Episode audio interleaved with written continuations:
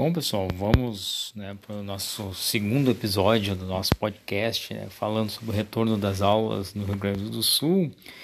E hoje, né, o nosso prefeito Marquesan, prefeito de Porto Alegre aqui, apresentou uma sugestão né, para esse retorno. Né? Ele apresentou algumas datas, vamos falar naquilo que nos interessa mais, que é o ensino médio.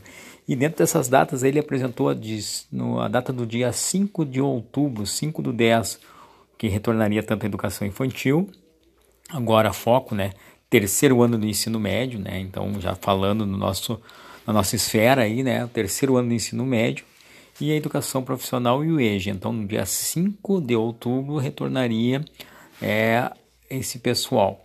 Uh, o restante do ensino médio só retornaria no dia 3 de novembro. É, e claro, outros foi dito ali também a questão de protocolos, né? E o distanciamento mínimo vai ser de um metro e meio entre pessoas, né?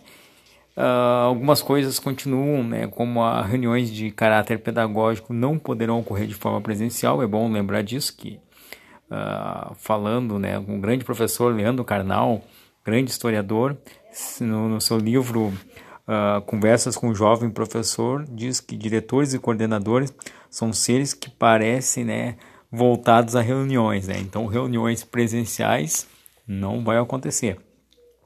Pessoas com sintomas não devem comparecer às aulas, né? Fica claro, tanto para alunos, funcionários, professores, né? Ah, não devem comparecer. Tem algumas observações sobre o uso de máscara, né? no caso dos alunos, usam máscaras, né? essas de caráter artesanal, que a gente chama, né? E os professores vão usar essas de descartáveis, de uma forma geral. Tem algumas informações que vai ser divulgado certamente na mídia amanhã, mas já vou informando por acá.